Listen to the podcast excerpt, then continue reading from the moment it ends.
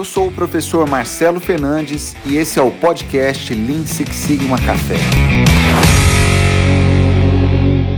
Atenção, atenção, senhoras e senhores, por favor, numa escala de 1 a 10, como está chegando o meu áudio Lean Six Sigma Café nessa nova temporada, né? É a terceira, terceira edição. Na temporada antiga, quando a gente ainda fazia no Instagram, é, tivemos mais de 80, quase 90, né?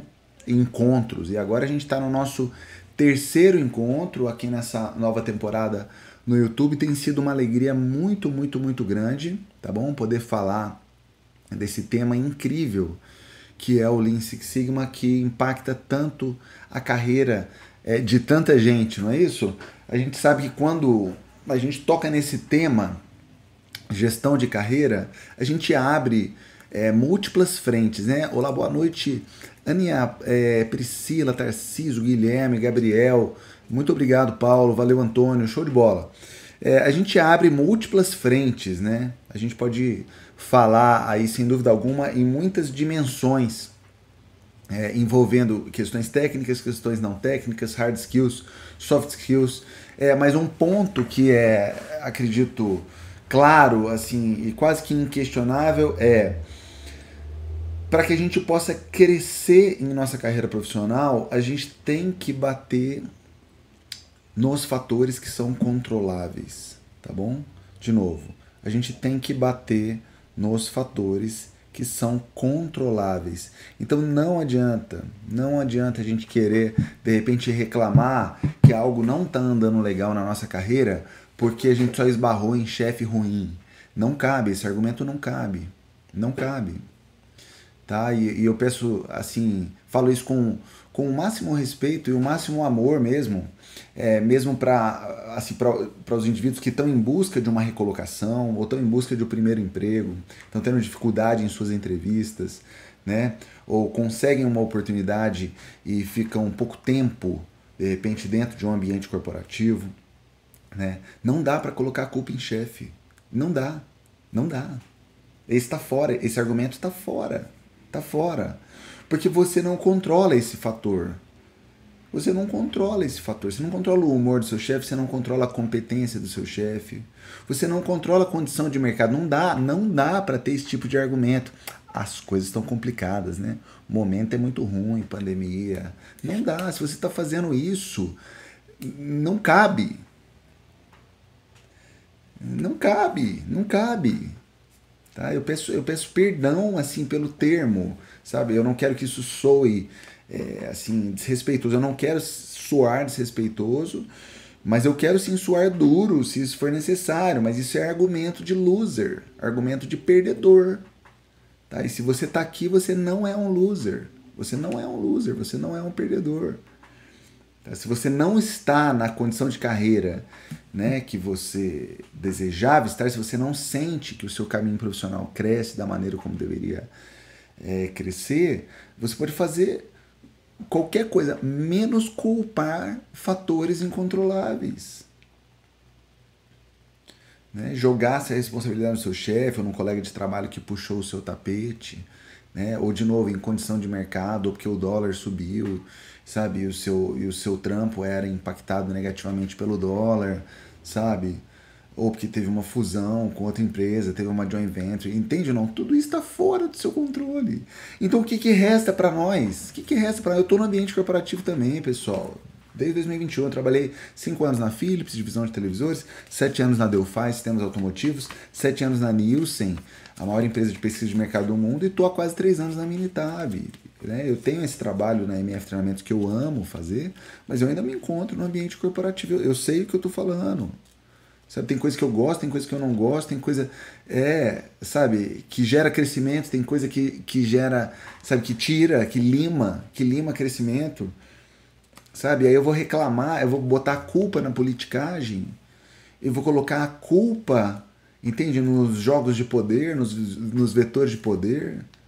Eu vou colocar a culpa naquele, sabe, naquele meu colega que é maldoso. Existe essa entidade essa entidade existe no ambiente corporativo.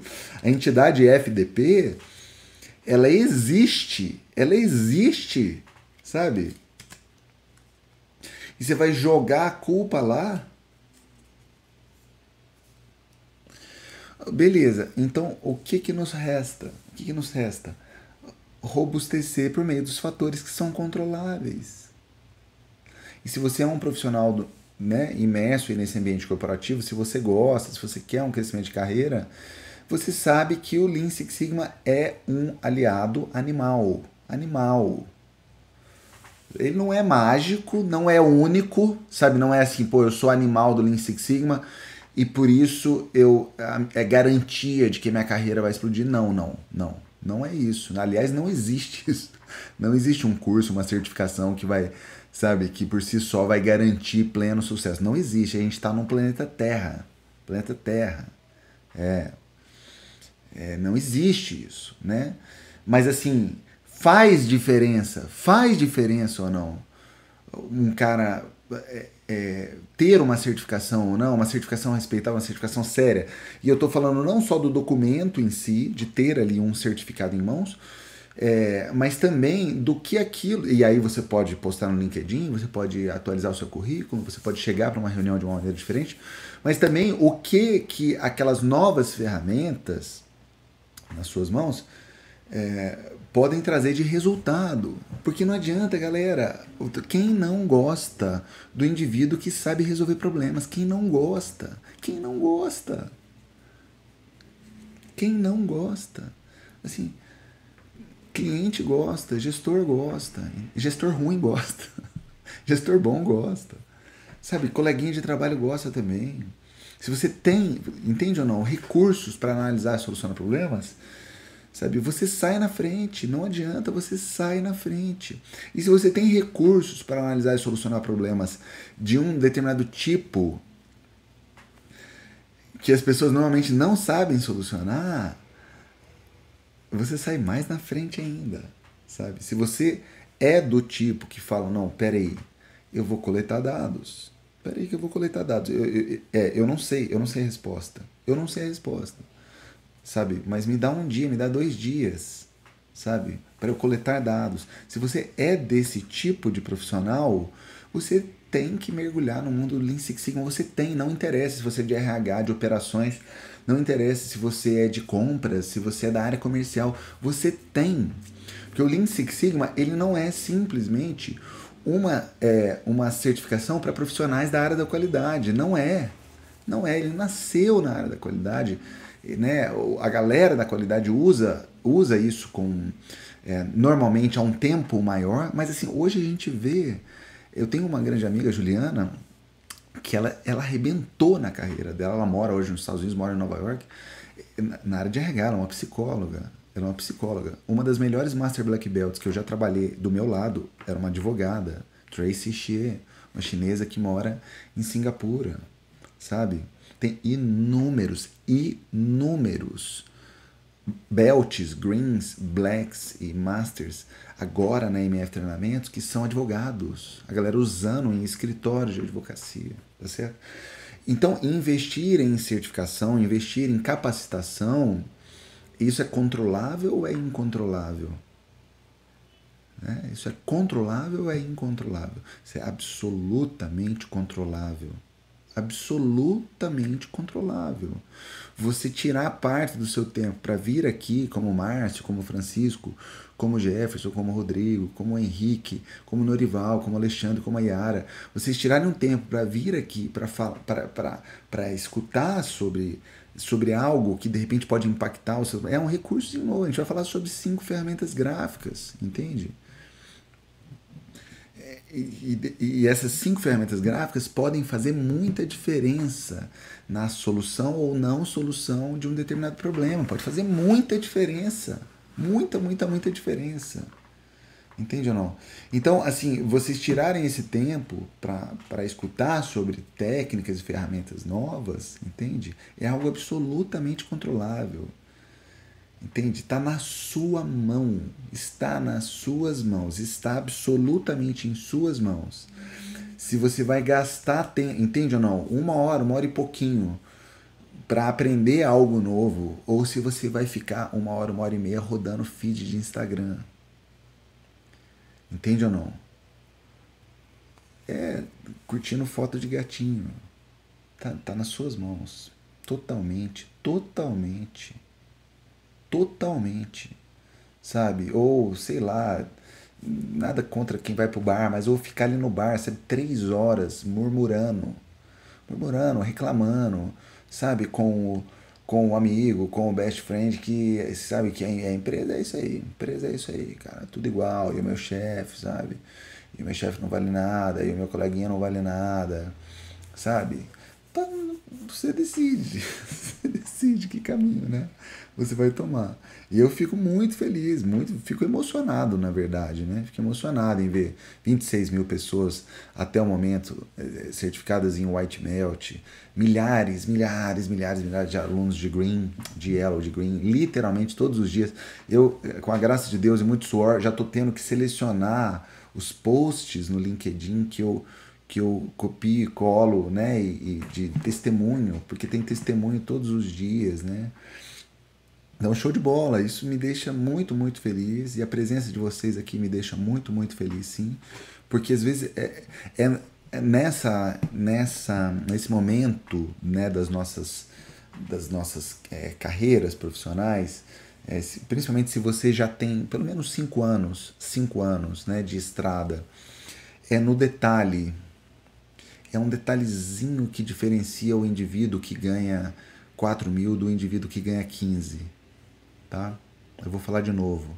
É, nesse nível de jogo, para quem já tem mais de cinco anos de mercado, é, é, muitas vezes é um detalhezinho, sabe, que faz a diferença entre o indivíduo que ganha 3, 4 mil reais para o indivíduo que ganha 15, sabe? Então eu sei que aqui, hoje nesse bate-papo, a gente tem é, belts de vários níveis. Tem white, tem yellow, tem green, tem black, né? É, tem master, tem pessoas que ainda não começaram a sua jornada belt, né? E eu adoro fazer esse bate-papo aberto porque eu, eu, de forma proposital, eu abordo os temas de uma maneira de uma maneira mais geral, tá bom? Inclusive eu vou usar aqui o Minitab para falar dessas ferramentas gráficas, mas você é, pode fazer em qualquer software, tá bom, pessoal? Em qualquer software. A minha mensagem, né, o que eu, é, assim, o território que eu opero, né, quando eu penso em evangelizar e em levar essa mensagem do Lean Six Sigma aos quatro cantos, principalmente do Brasil, é, para fora também, mas principalmente do Brasil, é, ela transita na região dos conceitos e princípios, né? não das ferramentas, né? não dos softwares. Eu não sou um instrutor de software. Né? Eu tenho um trabalho como, como instrutor de software, mas aqui, nesse, nessa cadeira que eu estou sentando agora, né? a minha missão, a minha função é levar princípios e conceitos, tá bom? Legal, vamos lá, maravilha! Conhecimento nunca é desprezível, sempre agrega valor. Com certeza, Antônio, show de bola. Ô, Gabriel, é verdade, ainda mais numa terça, né, cara? Ainda mais numa terça. Beleza, Antônio. É... Exato, como que usa, né, Francisco? Show de bola. O Lean Six Sigma para profissionais da área de suporte, como RH, finanças. Show de bola, Marcio. É um diferencial incrível, né? Diferencial incrível. Vamos lá então, beleza? Galera, vocês estão gostando desse formato com PDF? Vocês estão gostando? desse formato com PDF, tá legal? Depois pega lá no Telegram, tá? Então quem tá vendo aqui pela primeira vez, aquele alerta, a qualquer momento as aulas podem sair do ar, tá bom, pessoal? Não há garantia alguma dessas aulas ficarem no ar é, eternamente, tá? Então é, aproveitem esse momento. Se você está aqui ao vivo, faça as anotações. E, e se você quiser né, um PDF dessa aula, por favor, acesse lá o nosso canal do Telegram, tá? Que está aqui na descrição desse vídeo também. Beleza? Show de bola? Então vamos lá. É, as cinco ferramentas gráficas mais usadas no Lean Six Sigma. A primeira coisa que eu tenho que falar é as. Vamos lá. Vamos lá. Oba! As cinco ferramentas gráficas mais usadas no Lean Sigma. pela experiência do professor Marcelo. Tá bom? Então, é, não tenho, não tenho pretensão. Como é que escreve pretensão, pessoal? Passando vergonha aqui, ó. Me avisa se eu escrevi certo aí. Tá certo ou não? Pretensão? Sou engenheiro, pessoal, português estranho. Meu português é estranho, vocês sabem disso. Vocês já devem ter percebido, aliás, né? Vocês já devem ter percebido, né? Escrevi certo? Beleza. É... Pretensão. Não tem pretensão de listar aqui uma relação é, de itens. Olha que coisa chique. É, coletivamente exaustivos. Tá bom? O que, que são itens coletivamente exaustivos? Caramba, não tá faltando nada, Marcelão. Pô, por que, que ele não colocou essa? Por que, que ele não colocou aquela? Tá? Então, pela minha experiência, eu vou colocar aqui as cinco ferramentas gráficas que eu mais usei. Legal? E assim, motivação maior. Motivação maior da aula de hoje. Simples. Uma figura vale mais que que mil palavras. Uma figura vale mais que mil palavras. Quem está comigo, manda um fortalece aí. Quem está comigo, manda um fortalece. Por favor. Uma figura vale mais que mil palavras. Assim, é, eu já, se a minha memória não estiver me traindo aqui, eu, eu consigo ver aqui no chat blacks, eu consigo ver greens, alunos meus, né? É, exato, Gabriel. É, nossa, e eu tenho uma irmã, Gabriel, que é formada em letras, a minha irmã Marina, sabe? Nossa, vira e mexe, assim, eu eu peço para ela dar uma olhada, inclusive numas coisas da MF, treinamentos. Aquele vídeo do início do White, eu pedi para ela olhar, para ver se, não, se eu não tinha se eu não tinha dado algum vacilo lá de português é, dissertação de mestrado, tese de doutorado, pedir para ela dar uma ajuda, sabe? Para ela olhar, passo revisão mesmo, né? E é isso, né? É isso, tem que pedir ajuda, né? Importante pedir ajuda. Importante saber no as nossas fortalezas, é, mas é muito, muito importante saber também as nossas, as nossas lacunas e lutar, né? Quase que de maneira incansável para conhecer, para buscar os nossos pontos cegos, né? Que ponto cego é aquela lacuna que a gente não sabe que existe. É a região de incompetência inconsciente, né? Aquilo que a gente nem sabe que, que precisa ser melhorado, né? Forte, né? Então, assim, a maior motivação da aula de hoje é o fato de que uma figura vale mais que mil palavras. Então, de novo, a gente tem vários belts aqui, belts de vários níveis. E o que, que acontece? O que, que acontece? É comum é comum ou não é? Vamos lá. É comum ou não é? Coisas que os livros não dizem. Vamos lá. Só quem está no campo de batalha, só quem está na vida real. Nenhum handbook da SQ tem lá um módulo falando assim: como falar de estatística para chefes que não gostam de estatística. Esse é um tema relevante, sim ou não? Escreva aí para mim. Boa noite, Bruno. Ô, Gessilene, por favor, o Kenison, escreva aí para mim como apresentar o resultado de uma análise estatística ou uma análise ou uma análise ponto né para um gestor né ou para um cliente ou, ou para um par né ou para um colaborador que não gosta de estatística assim existe esse cenário no nosso dia a dia ou não no nosso mundo corporativo né de você ter um cenário né, uma, uma determinada análise que você conduziu e querer argumentar em cima desse cenário, né? Isso existe ou não existe? Isso existe, né? Isso existe. Então, muitas vezes, migrar do mundo analítico para o mundo gráfico pode transformar a sua pancadaria de duas horas em três, duas trocas de e-mail. Eu vou escrever isso. Eu vou escrever isso. Eu vou escrever isso. Muitas vezes, muitas vezes, migrar do mundo analítico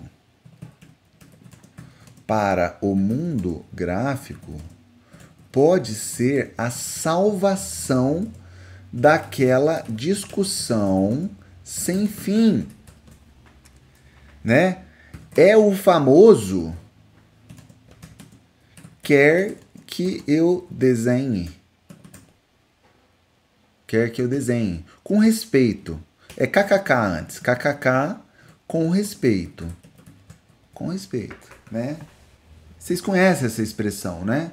Você entendeu o que é que eu desenhe? Você entendeu o que é que eu desenhe? É a tradução mais fiel, mais fiel da aula de hoje. Da aula de hoje. Se tivesse que rolar um hashtag dessa aula, seria esse. Quer que eu desenhe? E na verdade, o Belt, ele gosta de ser proativo. Ele gosta de ser proativo. E aí ele desenha. Aí ele desenha. Ele desenha. Eu não sei se o Breno tá aqui, da equipe de suporte da MF, se o Carlão tá também. A gente tem várias, várias frentes, né? De produção de conteúdo, de análise de engajamento, de, de, de, de é, reação dos alunos, pesquisa de satisfação e tudo mais. A gente mede as coisas aqui, sabe? Várias vezes, várias vezes nas trocas de WhatsApp, nossa, eles recebem antes um gráfico de pizza. Eles recebem antes um gráfico de barras. Aí eu mando áudio na sequência, aí eu mando, eu mando um texto e tal. É, facilita demais, facilita demais, facilita demais, facilita demais a comunicação. E a comunicação inadequada é a causa raiz das causas raízes. Há quem diga que não há nada mais destrutivo, nada mais destrutivo do que uma comunicação torta, né? Então vamos lá. É, uma comuni é, comunicação inadequada, comunicação inadequada é a causa raiz das causas raízes, né? Há poucas coisas mais destrutivas do que uma comunicação pobre, torta, né? Torta. Tá certo?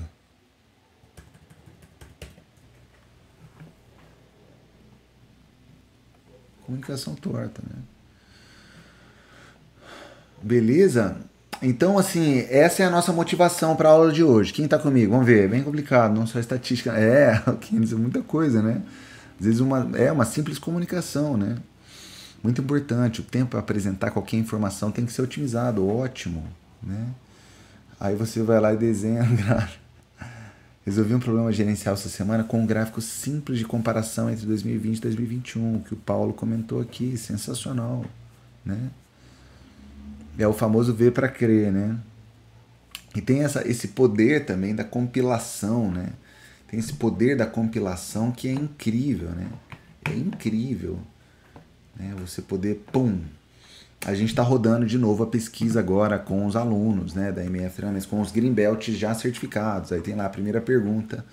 Você acha que a sua capacidade de análise e solução de problemas mudou? Então, é, a gente já estava com centenas de respostas, estava em 95,2%, 95,2%, né?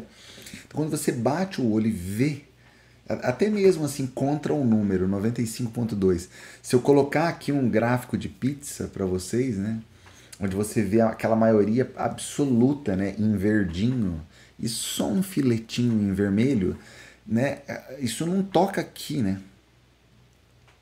Isso toca aqui, né?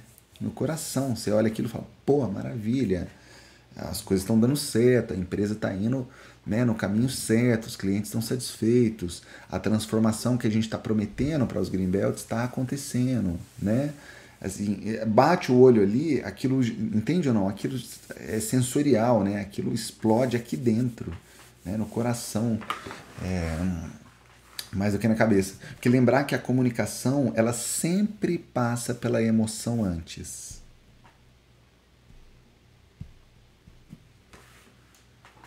Vamos lá de novo? A comunicação sempre, sempre passa pela emoção antes. Por isso que conta muito, conta muito a apresentação, sabe?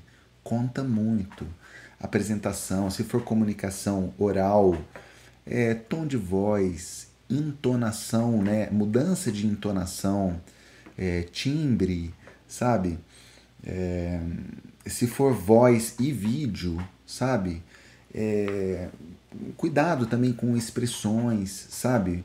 Para não ficar né, muito desanimado ou para não ficar muito agressivo, não, não soar agressivo, né? Um, um, cuidado que eu preciso tomar sempre, assim, muito é como eu tenho uma paixão muito grande pelo tópico, muitas vezes a comunicação enérgica ela, ela pode ser interpretada como uma comunicação agressiva, sabe? Ao longo da minha carreira eu tive que calibrar muito isso, mas ainda tenho coisa para melhorar, sabe? Porque pode soar em determinados momentos que eu tô sendo agressivo, que eu tô sendo irônico, porque vem acompanhado de uma risada, sabe? Mas é não, é só por é só pelo pela excitação, pelo entusiasmo que vem de falar do tema, sabe? Mas sempre toca, a comunicação ela sempre toca a emoção primeiro, né? E depois ele vai para a razão. Quando alguém chega e fala alguma coisa, é, prim, o primeiro filtro é coisas assim, principalmente para latino, principalmente para latino. É assim, intenção, sabe? Será que que esse cara tá querendo? Ele quer puxar minha orelha? Ele quer me ajudar? Ele gosta de mim? Ele não gosta de mim? Sabe? Muito louco isso. Né? Muito louco, muito, muito, muito louco, né? Então tem que tomar, tem que tomar é, alguns cuidados. Aí entra, nossa, tem, daria para a gente fazer cinco lives só sobre isso, né? A importância da comunicação não violenta, né? É, a importância do sequenciamento lógico, né, daquilo que está sendo falado. Beleza? E também do outro lado a importância da escuta ativa, da escuta empática, né? Beleza? Legal? Foi? Foi? Bacana? Tá fazendo sentido? É, muito louco. É muito louco isso. É, o Ricardo colocou aqui o storytelling, né? A conta, contação de história. É, e isso é muito legal porque no Brasil, a, a, contador de histórias tem uma conotação muito ruim, né?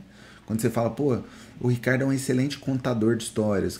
Isso, né, galera, a gente tende a achar, pô, como assim? Ele é, ele é mentiroso, né? Ele é mentiroso, ele, ele fica contando histórias.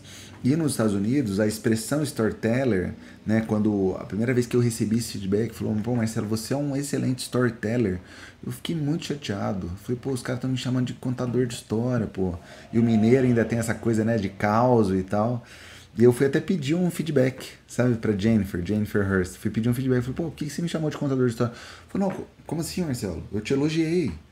O, o, contador de histórias é aquele que, quando começa a falar, há uma boa tendência das pessoas terem o desejo de continuar escutando, o jeito que você conta, a maneira como você sequencia e tal é, como você põe coração, como você, né, de maneira enérgica, isso é legal. Nossa, gra graças a Deus. Né?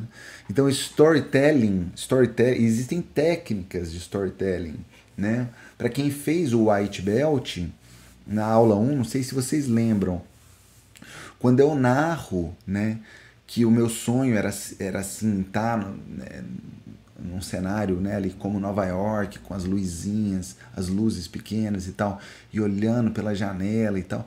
É, é, eu lá na rua Antenor Viana Braga, número 64, na casa da minha mãe Alba, da dona Alba. Eu tô ali sentado num sofá rasgado, mordido pelo cachorro, sabe? Até um sofazinho meio assimétrico ali, meio querendo cair. Eu tô ali sentado assistindo filme com a minha mãe e vendo aquela cena de Nova York e, e, fantasiando ali com 14, 15 anos, pô, será que um dia eu vou ser um executivo, sabe? É, só que tinha um pequeno detalhe que eu era um, um horrível aluno de matemática e eu queria fazer engenharia e matemática na engenharia é muito importante. E aí minha mãe é, me, me ajuda, minha mãe vai lá e me ajuda, sabe? E aí eu vou para Philips e encontro o livrinho, eu vou para Philips e encontro o livrinho. E depois que eu encontro esse livrinho, a minha carreira, pum, ela, ela, ela estoura.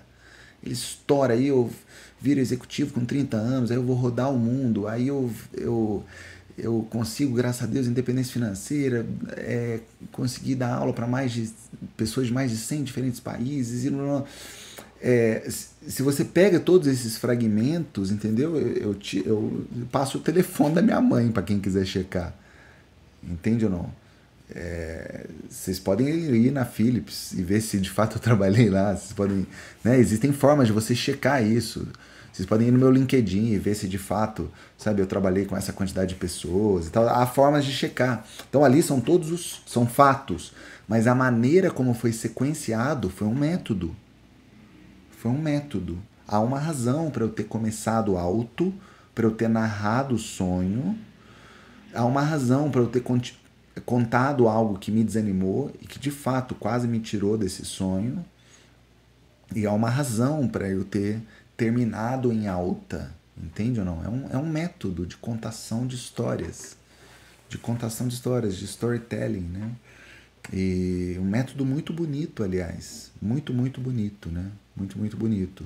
Que, que americanos, aliás, adoram. Nós, americanos, né? Adoramos porque normalmente a gente gosta de, de entre aspas, começar pelo final. Porque quando eu narro que eu tinha o sonho de ser um executivo, é, eu crio, né? Eu planto nesse momento na cabeça da audiência que, puxa vida, é, será que ele vai conseguir ou não? Será que ele vai conseguir ou não? Né? E aí fica, fica, fica bacana, fica, né, fica, fica mais interessante. E eu lembro muito do meu pai, sabe? Meu pai é um. Nossa, ele é um incrível, incrível, assim, mestre da contação de histórias, sabe? Mestre. Nossa, meu pai veio aqui semana passada, numa quinta-feira, e eu tinha a última aula do White em inglês. É, e tinha aula para dar do Black também. Ele chegou às 5 horas, eu tinha 3 horas para conversar com meu pai, das 5 às 8. E eu sabia que aquilo ia voar e voou mesmo. Voou mesmo, assim, das 5 às 8, aquilo passou como se fosse, sem brincadeira, como se fosse 15 minutos, sabe? E muito disso é, esbarra na questão do meu pai ser um exímio, exímio, né? Então, por favor, acreditem, para nós profissionais do ambiente corporativo, nós, a gente tem que conhecer técnicas de, de narrativa, de construção de narrativa, de, né, de contação de histórias, porque, de novo, é, comunicação inadequada é a causa raiz das causas raízes. Né? A gente pode, assim, é, nos privar né, de coisas muito especiais simplesmente por não ter sequenciado né, os fatos de uma maneira, de uma maneira interessante. Tá bom? Maravilha. E os gráficos vão nos ajudar demais, demais, demais. Demais, demais, tá? Então é sobre é, uma figura valer muito mais do que mil palavras. E aí, galera, é, eu, eu separei aqui cinco. O primeiro deles é um gráfico de tendência, tá bom? E de novo, você pode, você pode, você pode usar o software que você quiser. Ninguém aqui está obrigado a usar o Minitab, tá? É, é lógico que eu sou suspeito para falar isso, porque eu, eu uso o Minitab há muito tempo, eu uso o Minitab há muito tempo, e o Minitab é sentido, isso não são palavras minhas. Ele é tido como um, o software de estatística é mais popular no mundo, né? É o software de estatística mais usado no mundo, tá? Então, se você ainda não é aluno de Yellow ou de Green da MF, é, e deve estar tá vendo o Minitab pela primeira vez, ou se fez o White, pelo menos já pelo menos teve uma ideia tá, do Minitab. Mas o, o Minitab é esse carinha aqui, que num primeiro momento até parece com o Excel, né? Mas uma das grandes diferenças é que o Excel ele é cell-based, ele é baseado em células. E o Minitab ele é column-based, ele é baseado em colunas, tá? Assim, os comandos quase sempre eles, eles estão associados a colunas, tá? E por isso que a gente tem é, por isso que a gente tem aqui a opção de colocar nomes nas colunas, tá vendo? A opção de colocar nomes nas colunas. Então eu vou colocar aqui, né? Eu vou colocar aqui, por exemplo, tempo de entrega. Tempo de entrega, né? Em horas. Então vamos dar uma moral aí pra galerinha, é, pra galerinha de logística, né? Eu vou colocar aqui desse lado.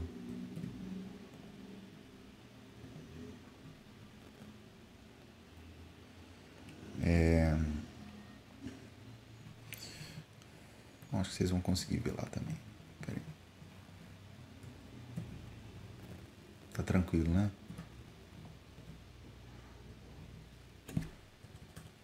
Então, é tempo de entrega. E eu vou gerar aqui é, 30 dados, tá? 30 dados. Eu acho que para o Minitab vai ficar mais legal se eu deixar essa minha câmerazinha para cá, ó. E vou deixar ela menorzinha, porque eu sou um coadjuvante nesse momento. Absolutamente coadjuvante. Sou muito menos importante do que o Minitab, né? E vou também acionar um carinha aqui para eu poder dar o meu zoom, né? Vou dar o meu zoom. Vamos achar ele aqui, só um instantinho. Zoom it. Zoom it. Aí vai ficar o famoso filé. Aí vai ficar filé. Filé. Vamos ver se vai ficar mesmo. Ah, agora a emoção, agora a emoção chegou aqui, hein? A emoção chegou aqui, hein? Deixa eu ver só se tá rolando aí para vocês. Ah, maravilha. Então, eu tenho aqui nesse meu menu, ó. Eu vou lá uh, em Calc, tá? Eu vou gerar alguns, alguns dados aleatórios, tá bom? Então, vou lá em Calc. É, dados aleatórios e vou gerar segundo uma normal. Vou gerar 30 dados, tá? 30 dados segundo uma normal média igual a 10, desvio padrão igual a 1, tá? Galera, de novo, esse conteúdo, assim, esse conteúdo mais detalhado, é óbvio que vocês vão achar nos cursos, né? Sendo bem honesto, vocês vão achar nos cursos de Yellow, de Green, de Black, tá? Então aqui nem é a nossa pretensão é, mergulhar profundamente é, no Minitab, tá? Mas eu quero pelo menos dar uma boa, boa, boa visão geral do que está rolando, beleza? Então vamos lá, show de bola? Estão se divertindo ou não? O primeiro gráfico que eu quero mostrar é o gráfico de séries temporais. Tá? O que é esse gráfico de séries temporais? Eu simplesmente coloquei todos os meus dados ao longo do tempo. Tá? Ao longo do tempo. Eu simplesmente apresento esses dados, né, como o próprio nome diz, no formato de série temporal, de uma série temporal. Tá certo? E, e, me perdoe se isso é muito óbvio, mas assim, é mandatório que esse cara aqui tenha acontecido depois desse. Essa entrega aqui, olha, tenha acontecido depois dessa, sabe? É mandatório que essa entrega tenha acontecido depois dessa. É mandatório essa entrega tenha acontecido depois dessa. Eu não. Eu nem sei se eu poderia estar falando isso. É eu acho que eu posso, eu acho que eu posso. E não estou fazendo merchan aqui de bobeira, não. Eu tenho dois grandes amigos que trabalham no Mercado Livre. Mercado Livre eu acho que dispensa comentários, né? Sobre a, sobre a grandeza da empresa e a grandeza da empresa e assim, como eles cresceram, a velocidade com que eles cresceram, né? E, e, e eu não sei aqui. É mais fácil. Isso na Ô, louco, que isso, gente? Como ele eu, eu nem sei se eu. Se, como que eu pergunto isso, né? Quem, eu acho que é mais fácil perguntar, perguntar quem não é cliente, né? Do, do, do, do, Mercado Livre, né? E aí eu tive, a gente teve a oportunidade de trocar uma ideia com meu querido irmão Humberto, né? Fizemos um Gamba, um Gamba Walk, uh, que foi riquíssimo, assim, foi riquíssimo. Esse meu amigo trabalha especificamente na, no processo de processo de, de, de, devolução, né? De devolução por lei aqui no Brasil. Se você não gosta de um determinado produto ou serviço, você tem sete dias, né? Para devolver. E vocês podem imaginar pelo volume né, transacionado pelo Mercado Livre. É, é, é basicamente uma outra empresa, né? Voltada especificamente para garantir a satisfação do cliente é, nesse processo, né? nesse processo de devolução e, e, e, de novo eu não estou falando não tô não tô ganhando um centavo para falar isso é impressionante assim como eles operam numa região de excelência operacional incrível, incrível, incrível, incrível mesmo, sabe? Eu fiquei é, é, honestamente, olha que eu já, eu já vi algumas empresas nessa minha vida e vejo, já vi e vejo algumas empresas nessa minha vida. E fiquei muito, muito impressionado, assim, muito, muito impressionado com, com o que eu vi, sabe? Então a gente pode considerar, a gente pode considerar é, né, uma empresa como, como o Mercado Livre, né? E aí aqui em termos de tempo de tempo de entrega, tá certo? Conhecer, conhecer como o processo se comporta ao longo do tempo é absolutamente vital, absolutamente vital.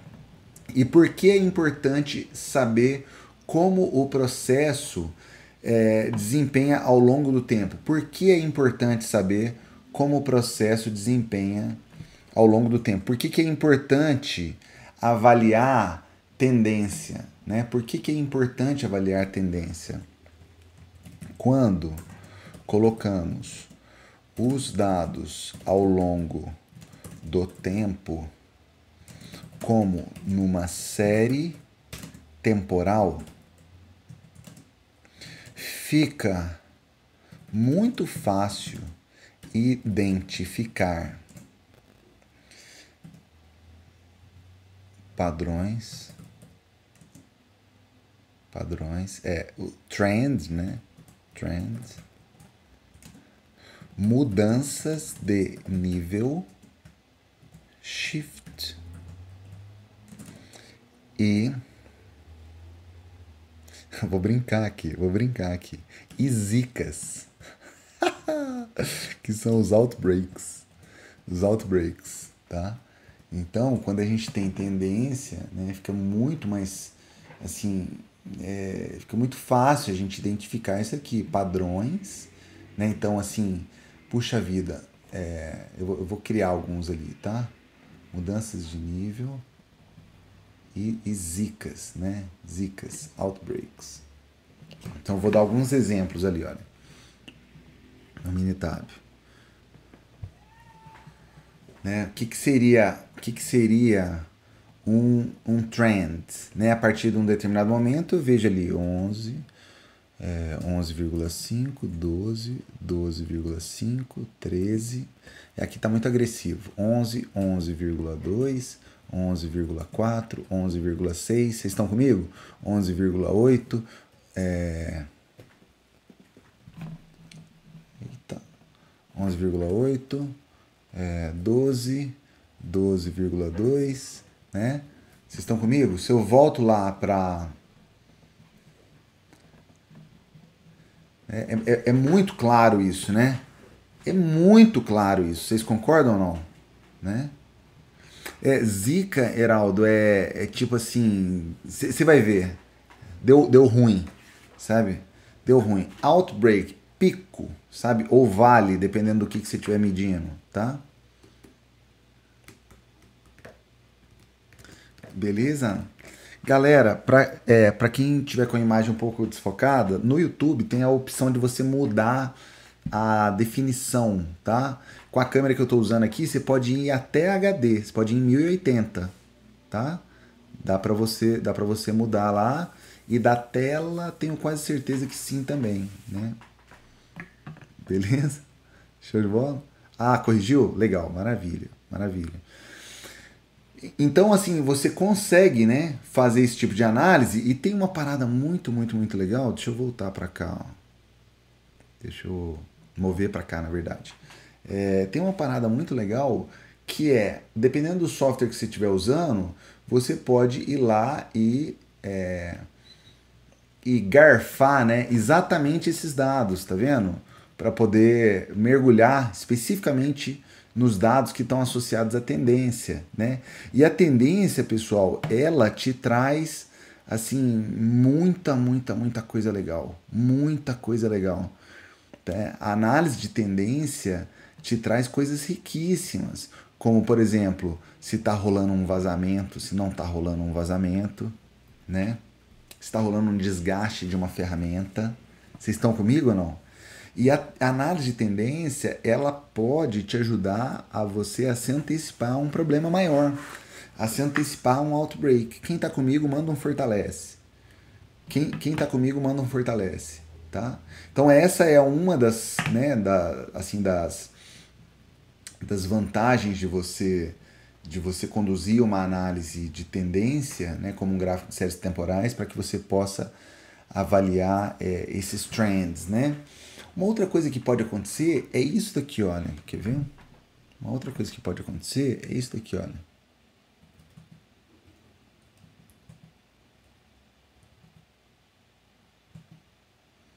É isso daqui, ó. Já vou mostrar para vocês.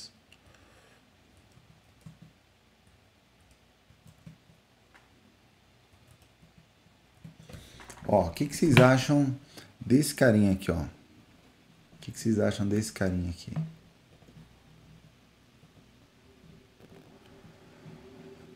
Ó, vocês concordam comigo que aqui, assim, isso aqui não é tendência, concordam ou não?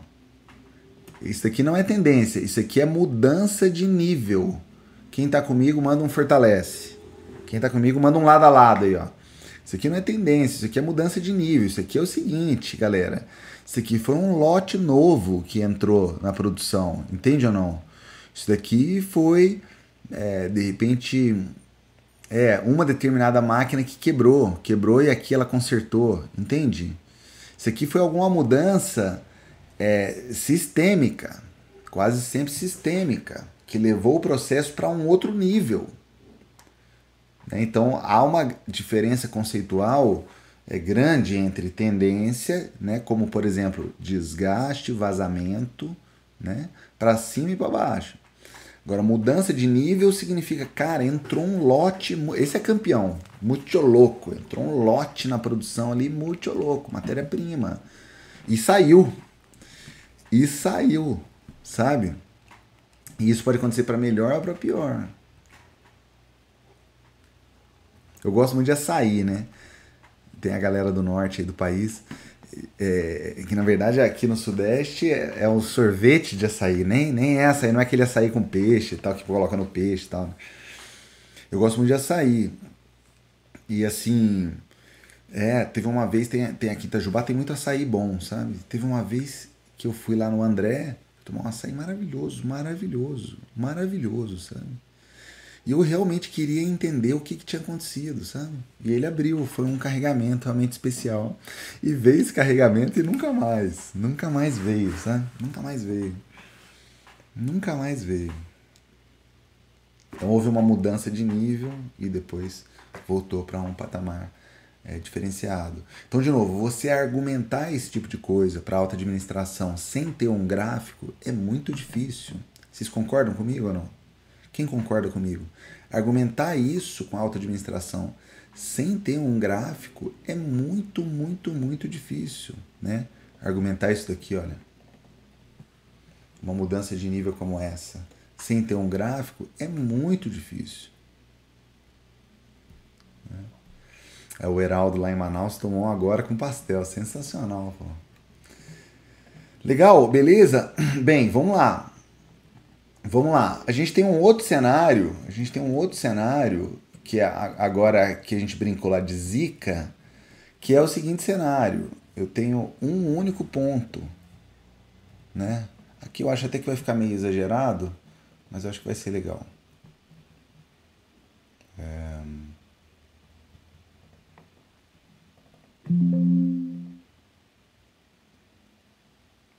Tamo junto aí, né? Ó. Tá vendo? Então fica clarinho, fica clarinho, fica bastante óbvio, né? De que aqui a gente tem é, um outbreak. Alguma coisa muito, muito, muito grave aconteceu aqui, né? Então esse outbreak, nessa né? essa esse ponto completamente fora da curva, né? Esse ponto completamente fora da curva é também uma das que a gente brincou aqui é uma zica, né? É, é sem dúvida alguma é algo que pode ser identificado com uma com um gráfico de séries temporais, beleza? Quem tá comigo? Quem tá comigo nesse gráfico de séries temporais? Galera, eu vou precisar correr lá para pegar uma água. Vou precisar. Vocês, vocês não vão sair daí não, né? Rapidinho, coisa rápida, coisa rápida. Vou pegar uma água lá. Segura aí.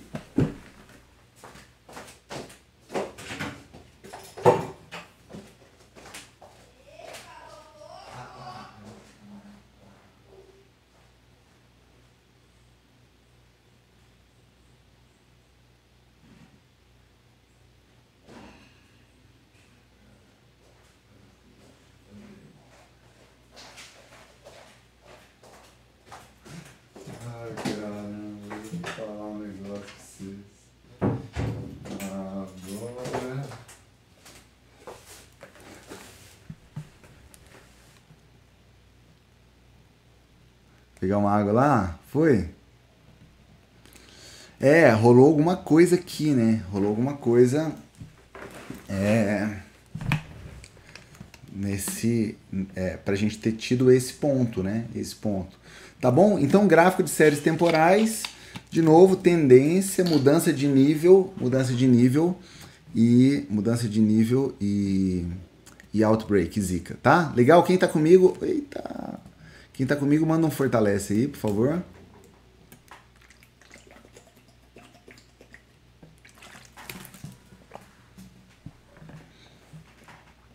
Legal?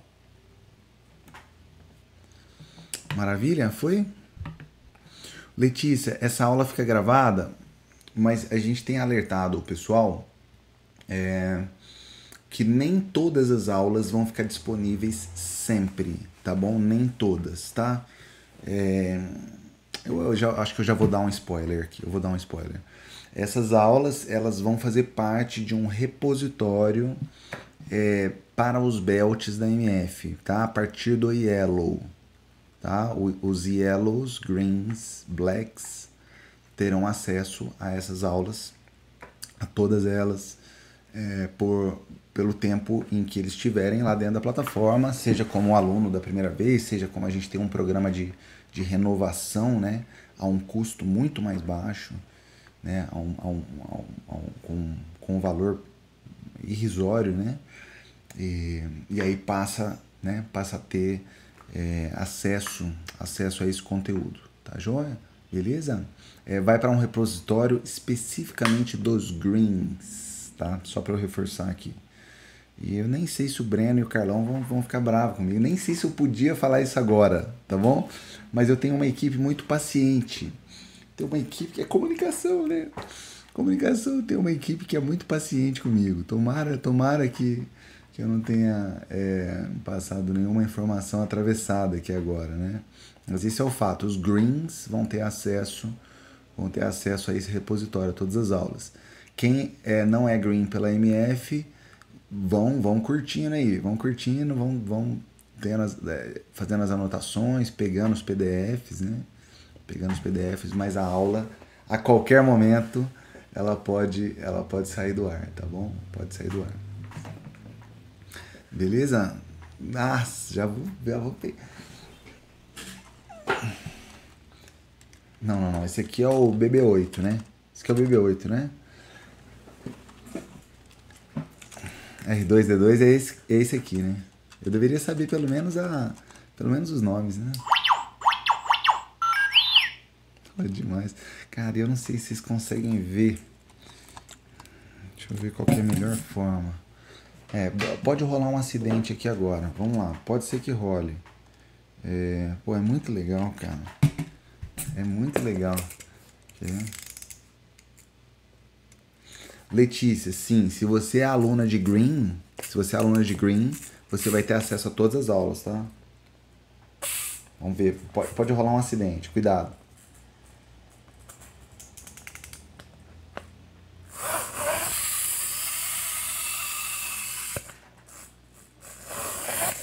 demais, né? Demais, cara.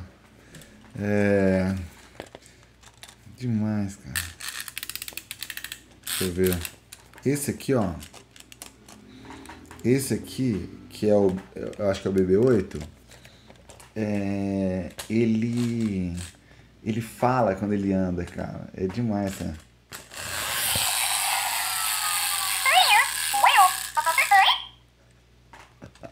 Eu tive que pegar, senão ia cair, né?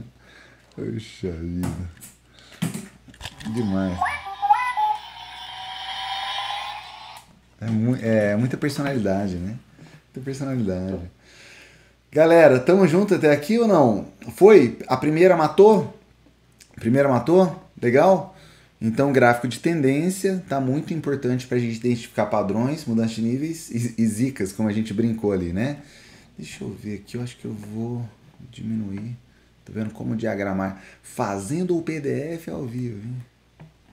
Fazendo o PDF ao vivo.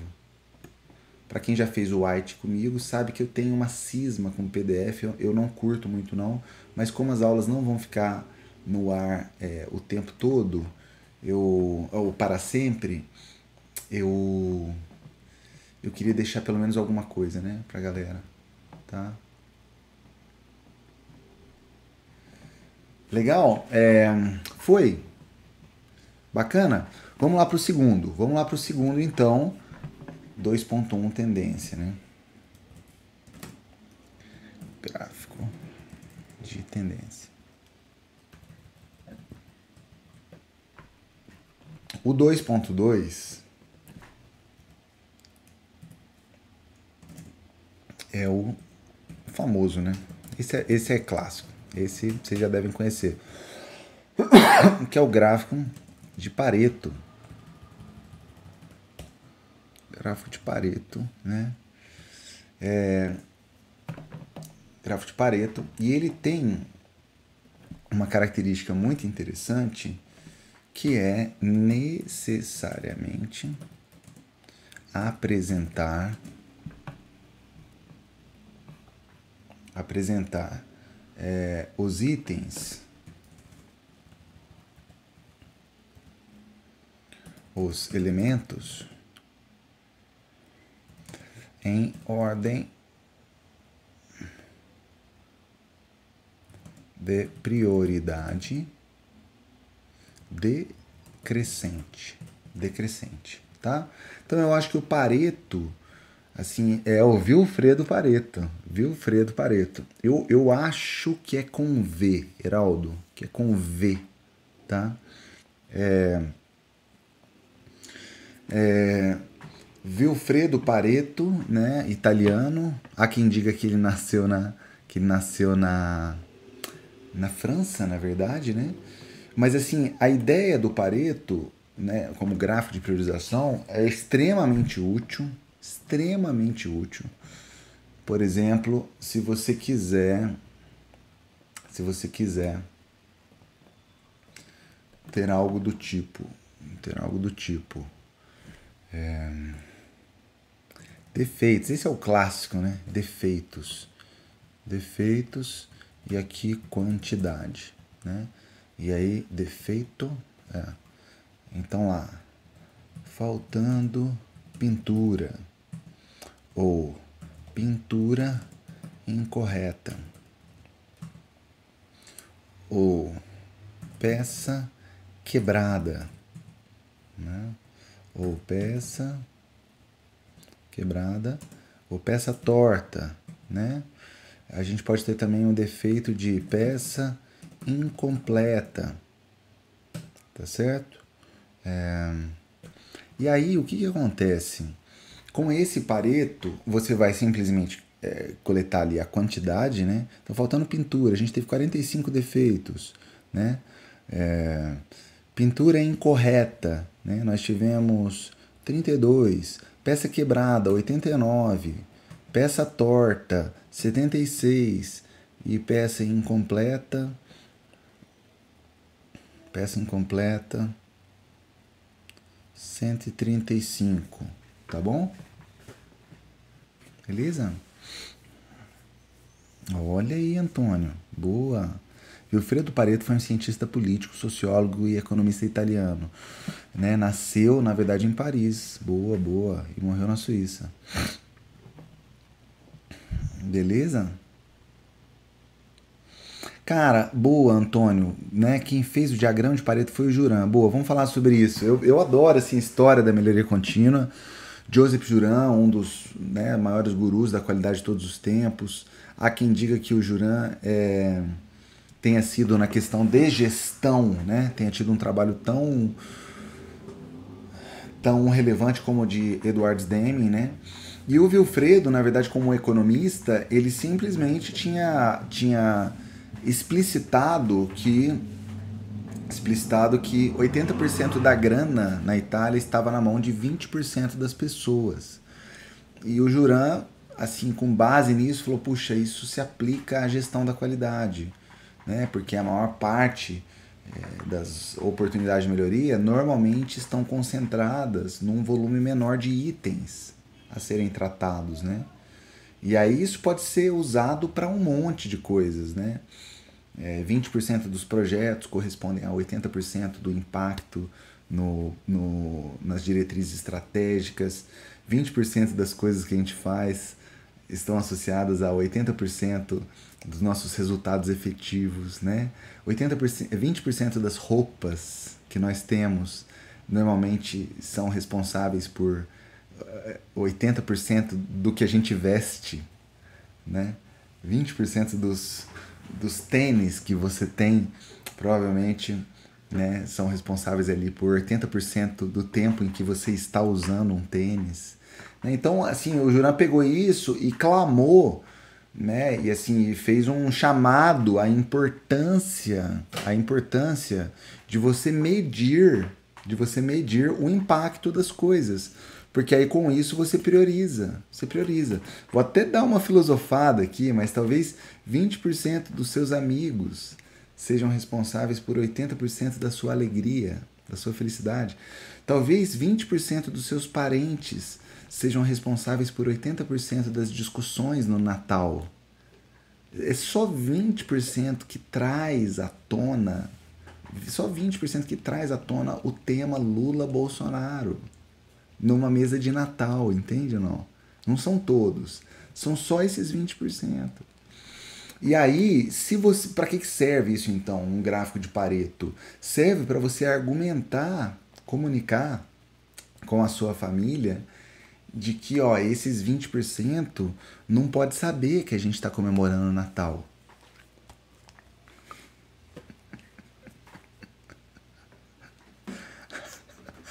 ou esses 20% da família, a gente precisa dar algum tipo de sonífero. A gente precisa dopar. Mas quem? Todos? Não, só aquele tio, aquele sobrinho, entendeu? São poucos, são poucos. São poucos. Porque é sobre otimização de uso de energia. Sobre otimização de uso de energia. Faz sentido ou não? Não, aplica em tudo, né, Heraldo? Boa! Olha o que, que o Heraldo falou. Curva ABC, né? É daí que vem o conceito da curva ABC, né?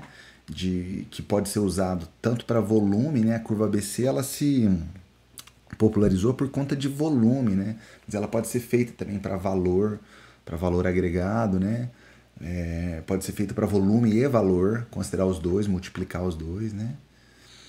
É, isso é igual ao PDCA, que muitos dão crédito a Deming, sendo Stewart o criador. Boa, Antônio. Boa. É. Aliás, há quem diga que o próprio Deming costumava dizer que quando a galera falava não, é o ciclo PDCA de Deming, ele falava não, não, não. O ciclo PDCA não é meu. O ciclo PDCA é de um cara chamado Walter, Valtinho, né? Valtinho Schilhert. Walter, Walter Schilhert, né? Não, é muito louco, é muito louco. Isso aqui é muito legal, muito, muito legal. Então, o Pareto, olha, não está em gráfico, tá? Ele não está em gráfico, ele está em ferramentas da qualidade, gráfico de Pareto, tá? E a gente tem defeitos, e aqui a gente tem quantidade, tá?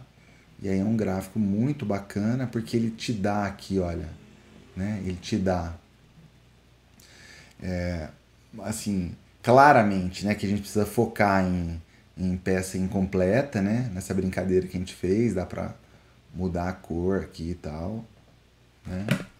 E, e ele dá aqui também o acumulado em termos percentuais, né? Peça incompleta mais peça quebrada, os dois vão corresponder, né? Vão corresponder a 59,4%, tá vendo? De tudo, né?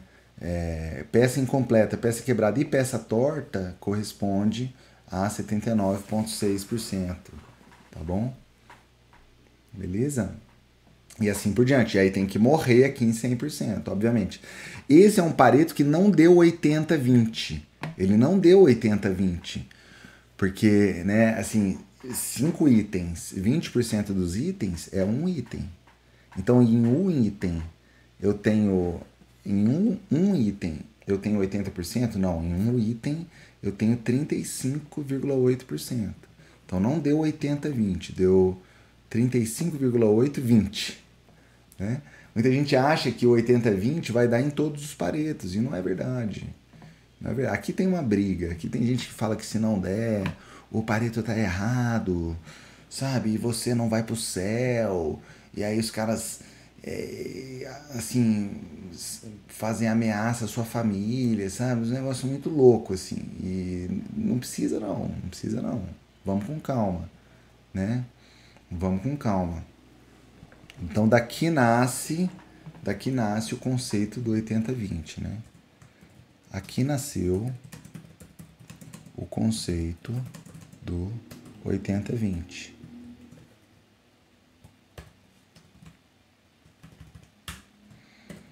Neste caso em específico, temos o temos um 35 35 20, tá? 35 20, 35,8 20, né? Entendedores entenderão, né? Que o PDF também é, é uma ajuda para quem assistiu a aula, para quem assistiu a aula, tá? Legal? Maravilha? Foi? Quem está comigo no Pareto manda um fortalece. Quem está comigo no Pareto manda um fortalece. Tá? Existem outras ferramentas úteis para priorização, entre elas o gráfico de pizza, tá? Gráfico de pizza tá bom?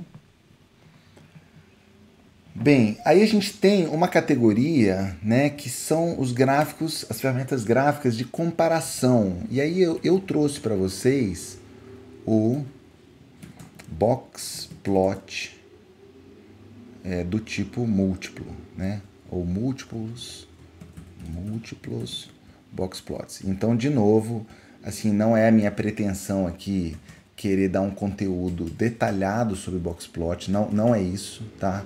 É óbvio que vocês, vão achar é, nos cursos completos, nas certificações. Boxplot tem uma aula muito legal no, no Green, tá? Uma aula detalhada de Boxplot no Green, mas eu quero pelo menos dar uma ideia aqui do poder desse gráfico para comparações, tá?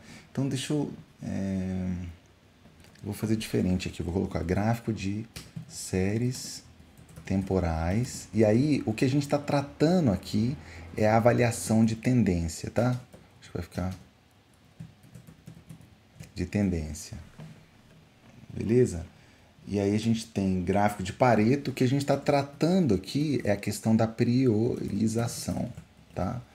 E aí a gente tem o, os múltiplos box plots, e o que a gente está tratando nesse caso são as comparações. Ele é muito útil para comparações, tá? Então, é uma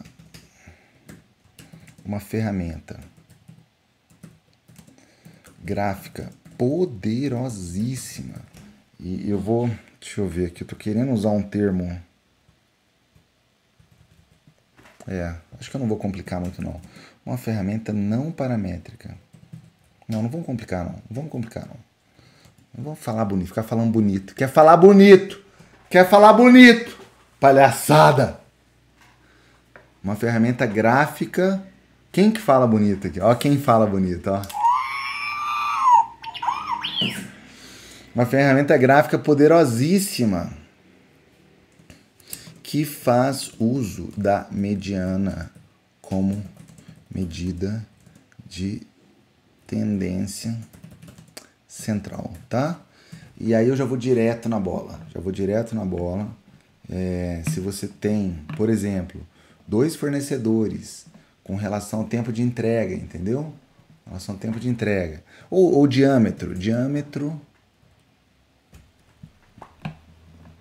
diâmetro fornecedor 1, ele tá, diâmetro fornecedor 1. E a gente tem diâmetro fornecedor 2. Diâmetro fornecedor 2. Tá? É, diâmetro fornecedor 1. E aí a gente tem aqui, por exemplo, 30, média 10 e padrão 1. E o outro fornecedor 2 tem em média 13 e desvio padrão 2, tá? Então, nesse caso, assim, o box plot do tipo múltiplo, ele é muito campeão, galera. Ele é muito, muito, muito campeão, porque você pode quer ver até é, vou até dar uma incrementada nele aqui. Vou dar uma incrementada nele aqui. Vou ligar Vou ligar a mediana. É, vou ligar a mediana.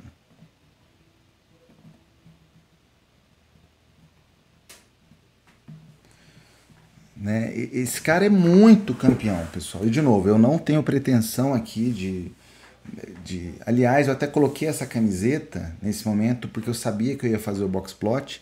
Eu peço por favor uma salva de palmas aqui no uma salva de palmas aqui no chat, por gentileza eu estou aqui representando, né? Estou aqui representando o, o, o, terceiro box plot, tá bom? Então são dois box plots lá no gráfico e, e, e, eu aqui de terceiro box plot foi, foi proposital, entendeu? Foi proposital. E o box plot ele ajuda demais da conta, demais, demais, demais da conta, demais da conta. A gente assim, vê aqui claramente que o fornecedor 2 tem um diâmetro maior, né? O fornecedor 2 tem um diâmetro maior. É, e, e, assim, além disso, o fornecedor, além disso o que, pessoal? Ó, eu, eu tenho aqui a dispersão, tá vendo? Olha, tenho aqui o menor valor, eu tenho aqui o maior valor. Essa caixa, pessoal, é uma estimativa grosseira do desvio padrão. Quando esse risquinho aqui está no meio, é um bom indicativo de que é simétrico, né? Quando o box plot é simétrico e esse risquinho está no meio, é um bom indicativo de que a gente tem uma distribuição normal, tá bom? Mas assim, fica claro para vocês, é fácil ou não é a gente ver que a dispersão desse cara aqui, olha, é muito maior do que a dispersão desse cara aqui, ó. É, é fácil ou não é, pessoal? É fácil ou não é identificar que o fornecedor 2 tem uma dispersão muito maior e tem também um é, diâmetro muito maior. É fácil ou não é, pessoal, a gente comparar, né? É fácil ou não é? Aqui claramente, claramente,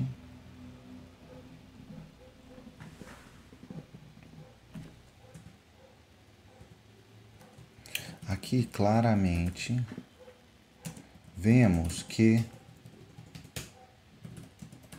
o fornecedor 2 Brincadeira, hein? Brincadeira! Eu já sei que meu português é ruim.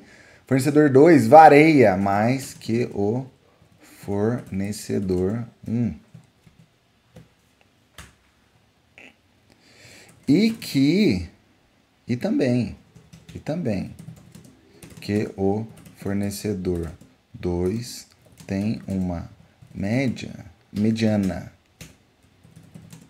maior que o fornecedor 1. Um. Quem está comigo, manda um fortalece, por favor.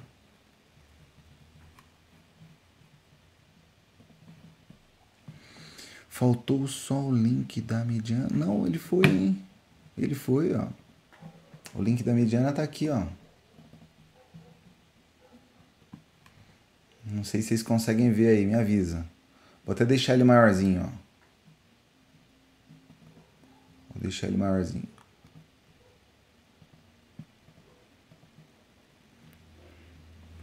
Rolou?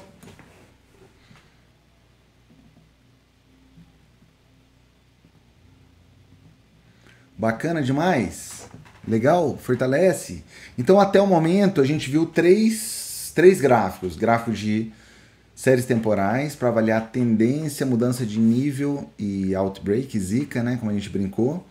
A gente viu também, né, em segundo lugar, um, um gráfico de Pareto que está dentro da categoria priorização.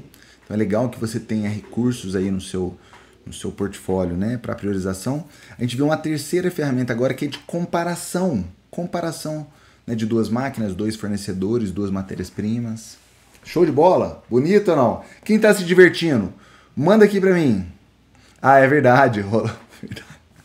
Faltou o link pra, pra minha camisa. É verdade. Galera, quem tá se divertindo, manda aí. Manda aí.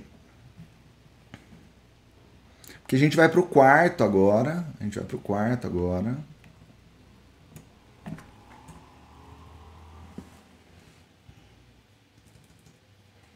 Que é de forma, né?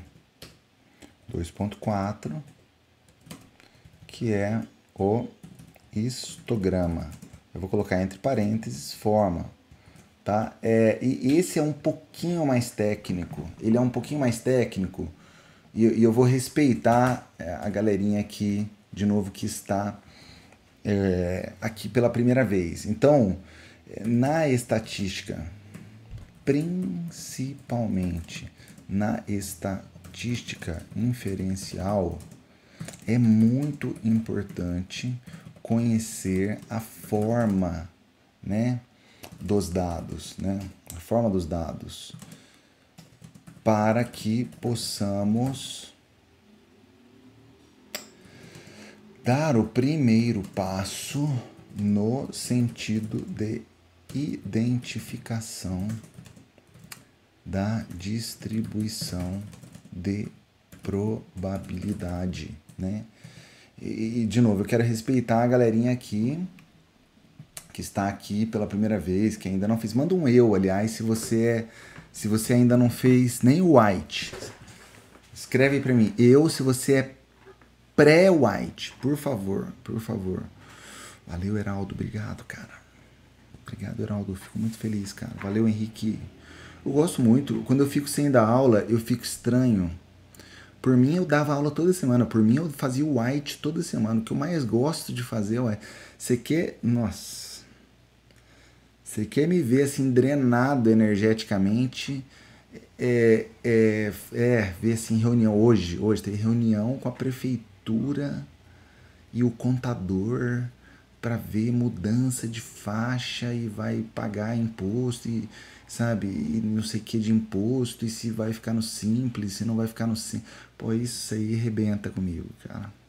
Isso arrebenta comigo nossa, parece que eu não tô assim sendo útil nesse mundo, sabe? Parece que eu não tô sendo útil nesse mundo quando eu passo duas horas assim tratando o tema tributário, ainda mais num país que valoriza tanto o empreendedor, né? O Brasil é um país muito bom para se empreender, né? Então é interessantíssimo, assim, interessantíssimo, né? Interessantíssimo. É, eu gosto de dar aula, eu gosto de dar aula. Né? E se eu pudesse, eu só daria aula. Só daria aula. Eu tenho um prazer quase. Era sete horas, hoje eu estava quase como uma criança, esperando dar oito horas. Né? Me planejei, sabe?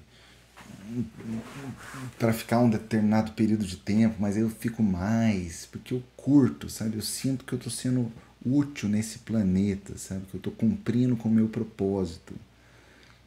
Cumprindo com o meu propósito. E aí, quando eu vejo o efeito nos meus alunos, né? Ou comentários como esse do Heraldo, como do Henrique, né? Eu fico muito feliz, muito, muito feliz. Isso reforça, isso fortalece, Heraldo, isso fortalece o desejo de seguir na missão. Tá bom? Seguir na missão. Bem, vamos lá, vamos lá. Vamos lá. Então, é, de novo, sem a pretensão de assim de entrar em muitos detalhes, eu tenho aqui para o fornecedor 1, né? Eu tenho aqui este histograma, tá bom? Eu acho que eu vou aumentar o, o volume de dados só para ficar, para eu poder fazer um pequeno apelo à, à distribuição normal, pessoal. Ao invés de 30 é, para o fornecedor 1, eu vou fazer ao invés de 30 para o fornecedor 1, eu vou fazer 200 dados. 200 dados, tá? Só para poder fazer um apelo aqui à distribuição normal. Então, assim, eu, eu, eu não sou um bom desenhista, tá, pessoal? Mas eu espero que vocês, assim, enxerguem. Será que eu, eu vou forçar muito a barra? Vamos ver se eu vou forçar muito a barra. Opa! Se eu perguntar para vocês... Eita! se vocês enxergam aqui, ó, Vocês enxergam como se fosse um sino? Vocês enxergam como se fosse um sino aqui? Vocês enxergam esse sino? Né?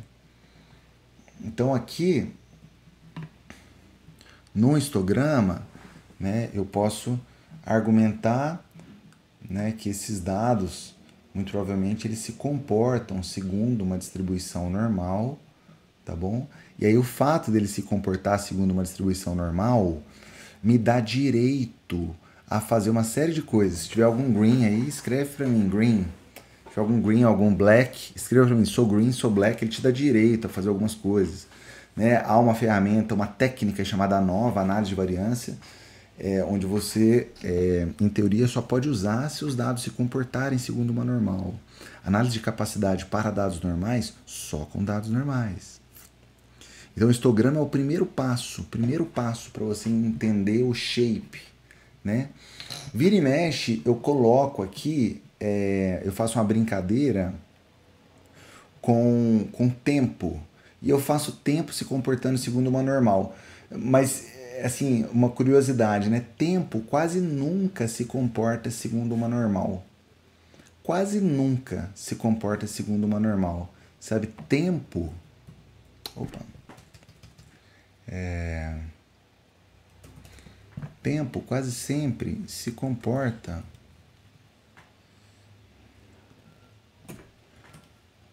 se comporta segundo uma log normal, tá? Uma log normal ou, ou uma exponencial, né? Tempo normalmente tem essa cara aqui, ó. Tempo normalmente tem essa cara aqui, ó.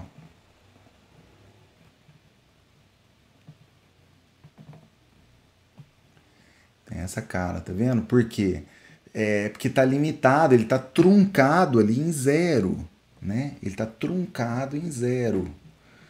Então não tem tempo negativo. Aí é muito comum você ter assim uma série de eventos, né, onde né, entrega entrega do seu sanduíche, né?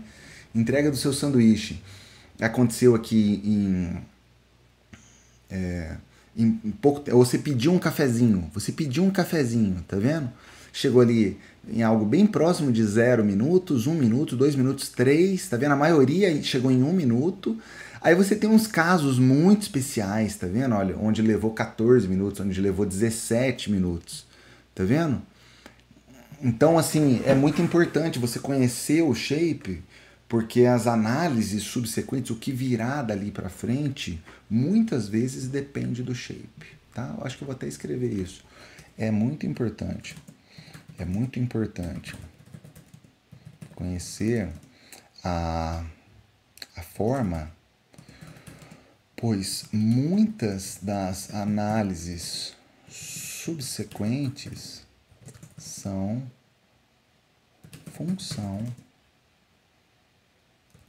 dessas análises, são função é, desse diagnóstico, desse diagnóstico, tá bom? Muito, muito, muito comum. Bacana, fez sentido ou não? Fez sentido? Maravilha? Quem está comigo? O Francisco, a melhor forma de se preparar para a prova do Green é fazendo os quizzes, tá? Tem que fazer os quizzes lá certinho, fazer as aulas com muito amor, fazer as anotações, tá? E aí a gente vai para o nosso último gráfico. Nosso último gráfico, né? Pode ser um diagrama scatterplot ou um gráfico de correlação. Gráfico de correlação tá? Vou colocar aqui um scatterplot, né? É, e a gente está na dimensão correlação, entendeu? Estamos na dimensão correlação. E o que, que é correlação, né? O que, que é correlação? A gente vai realmente colocar é, duas variáveis, nesse caso duas variáveis, né? É, muito útil, né? Esse recurso é muito muito útil para análise de relações causais. É, cuidado que nem sempre correlação significa causalidade, causalidade, né? Que é relação de causa e efeito, tá? Mas é, é, é muito útil, muito, muito, muito útil, tá? Deixa eu mostrar para vocês como é que rola, né? Como é que rola esse gráfico. Ah, você pode, olha, né, fazer uma brincadeira aqui. Quantidade. Aliás, assim, é, é mais recomendado que a gente faça essa análise com duas variáveis contínuas, mas para fins didáticos eu vou cometer esse pequeno pecado aqui, tá? Quantidade de picolés vendidos, quantidade de picolés vendidos, né? E aqui quantidade de de apitos do, dos salva-vidas. Dos salva-vidas, tá? É, vocês vão entender o que, que é isso. Vocês vão entender onde eu estou indo. Quantidade de picolés vendidos na praia e quantidade de apitos que a gente escutou lá do salva-vidas. Tá? Então você tem lá 10 picolés, 15 picolés, 20 picolés, 25 picolés, 35 picolés, 40 picolés, outro dia 10 picolés, 15, outro dia 5 picolés, outro dia nenhum, é, outro dia 50 picolés, outro dia 60 picolés, tá? Foram vendidos. E aqui teve dois apitos, aqui teve seis apitos, aqui teve é, 10 apitos, aqui teve 15 apitos, aqui teve 18 apitos, aqui teve 30 apitos, aqui teve 3 apitos, aqui teve 6 apitos, 2 apitos, 2 apitos também, aqui teve 80 apitos e aqui teve 100 apitos, entendeu? A gente escutou 100 apitos lá na praia. Então, assim, o que, que é um gráfico, né? Assim, de, de, de correlação, né? O que, que é esse gráfico de correlação? Quando eu coloco, assim, quantidade de picolés vendidos, né? E, e, e, quantidade de apitos. Caramba, será que. Eu vou até fazer um outro que eu acho que vai ser mais interessante. É de novo, aqui a gente está cometendo um pequeno pecado metodológico, mas eu acho que vai ser, vai ser válido. vou até tirar esse carinha aqui para não para não confundir a galera. Deixa eu ver. Vou tirar esse daqui também. É... Isso. Vamos lá. Vocês estão comigo ou não? O que, que acontece à medida que a, assim, a quantidade de apitos aumenta. Né? Quanto mais o bombeiro, né, o salva-vidas, ele, ele apita, mais picolé vende. Tá certo falar isso ou não? Tá certo falar isso? Você acha que existe uma, uma relação causal? Pô, o cara lá da, que vende picolé, né? Fala assim, pô, pelo amor de Deus, apita aí, sai apitando aí, sai apitando aí. Faz sentido isso. Quanto mais apito, maior a quantidade de picolés vendidos. Mas quando eu olho aqui, de fato, parece existir uma correlação. Existe uma correlação, né? Porque quanto mais, quanto maior a quantidade de apitos, maior vai ser a quantidade de picolés vendidos, né?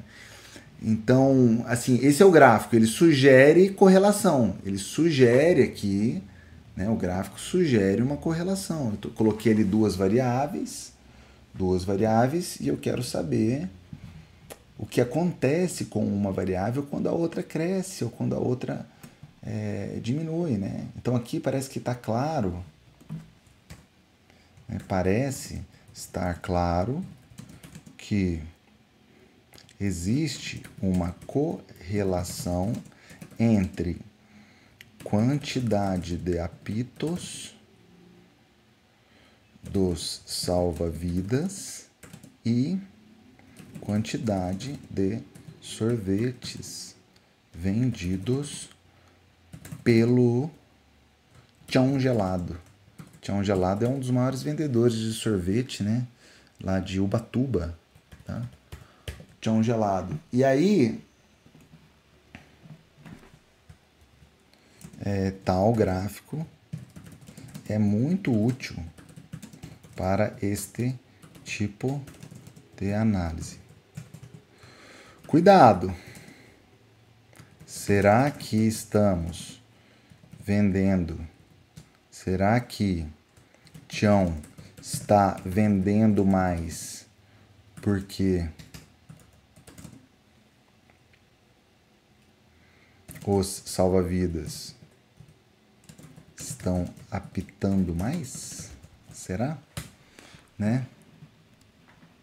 Não tem causalidade, né? Não tem causalidade. Não tem. Não tem. O que está acontecendo aqui é.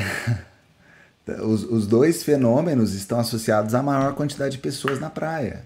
Como tem mais pessoas na praia, mais chance do indivíduo ir para aquela região ali mais perigosa e tomar um apito. E tá vendendo mais picolé porque tem mais gente na praia. Então, na verdade, tanto a quantidade maior de picolés como a quantidade maior de apitos estão atrelados à quantidade maior de pessoas, tá? Beleza? Show de bola? Mais apitos, mais gente na água devido ao calor, mais gente querendo se refrescar com picolé. É, tá tudo ligado à quantidade de. a maior quantidade de pessoas, né? Bacana? Show de bola? Pessoal, é isso. É isso. Foi útil não? Vocês gostaram? Vocês se divertiram? Foi legal? É isso. É isso que eu tinha preparado para vocês, tá? Então, cinco gráficos. Cinco gráficos, né? É... Cinco gráficos.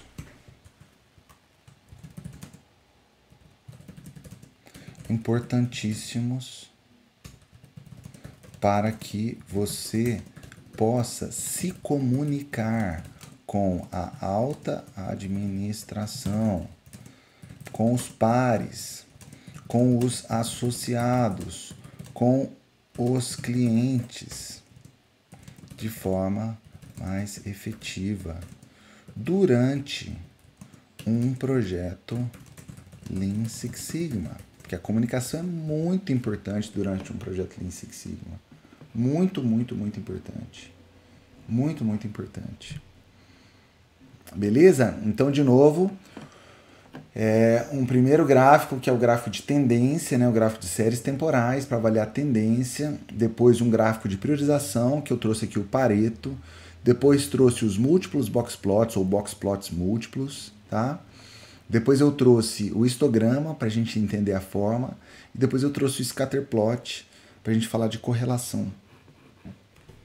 Tá bom? Espero que vocês tenham gostado. É, se você entrou no meio da aula, aproveite para assistir essa aula, porque a gente não sabe até quando essa aula vai ficar no ar. Beleza? E quem quiser o PDF dessa aula, quem quiser o PDF dessa aula, ele está sendo salvo neste exato momento e já vou colocar lá no nosso, lá no nosso é, Telegram, tá? No nosso canal de Telegram, para quem é, conseguiu participar ao vivo aqui, muito, muito obrigado, porque ao vivo é sempre melhor, é sempre mais gostoso, né? Beleza? Muito, muito obrigado. Valeu, Alexandre, valeu, Heraldo, Antônio. Muito obrigado, Henrique, valeu, Luiz. É, vou colocar lá no nosso canal de Telegram. O canal Telegram, o link está aqui na descrição do vídeo. Beleza? Valeu, galera. Até a próxima. Um abração grande.